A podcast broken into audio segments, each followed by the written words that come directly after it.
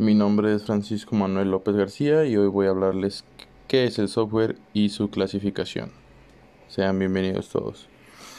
Bueno, primero que nada, el software es un conjunto de componentes lógicos necesarios para hacer posible la realización de tareas específicas. El software en su gran mayoría está escrito en lenguajes de programación de alto nivel, ya que son más fáciles y eficientes para que los programadores los usen porque son más cercanos al lenguaje natural.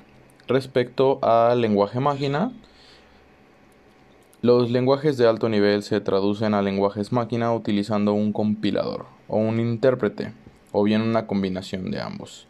El software también puede estar escrito en lenguaje ensamblador, que es un lenguaje de bajo nivel, tiene una alta correspondencia con las instrucciones del lenguaje máquina. Se traduce al lenguaje de la máquina utilizando un ensamblador. Como podemos observar, el lenguaje de alto nivel sería lo que más se acerca al lenguaje del ser humano, mientras que el lenguaje de bajo nivel sería lo que más se acerca al lenguaje máquina, que sería el lenguaje binario.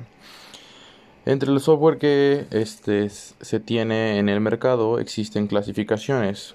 En esta vamos a hablar de tres, que sería software de sistema, en el cual entrarían todos los controladores, drivers de este, eh, periféricos de entrada y salida, los servidores y los sistemas operativos.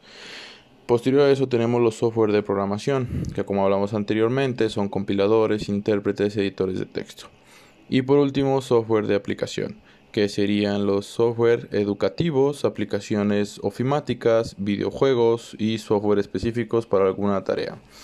Dando ejemplos de software de sistemas, por sistemas operativos tendríamos Windows, tendríamos este iOS, Android, todos esos sistemas operativos que utilizamos en nuestros, nuestro día a día serían un ejemplo de software de sistema. Software de programación tendríamos brackets, tendríamos CodeBlocks, Visual Studio, todos esos son compiladores, intérpretes y editores de texto para la programación.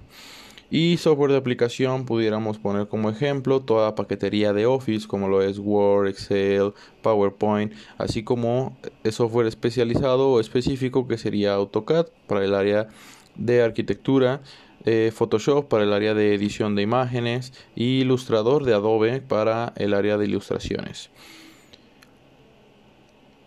Hasta luego, espero se hayan, hayan entendido la explicación de lo que es el software y su clasificación. Nos vemos pronto.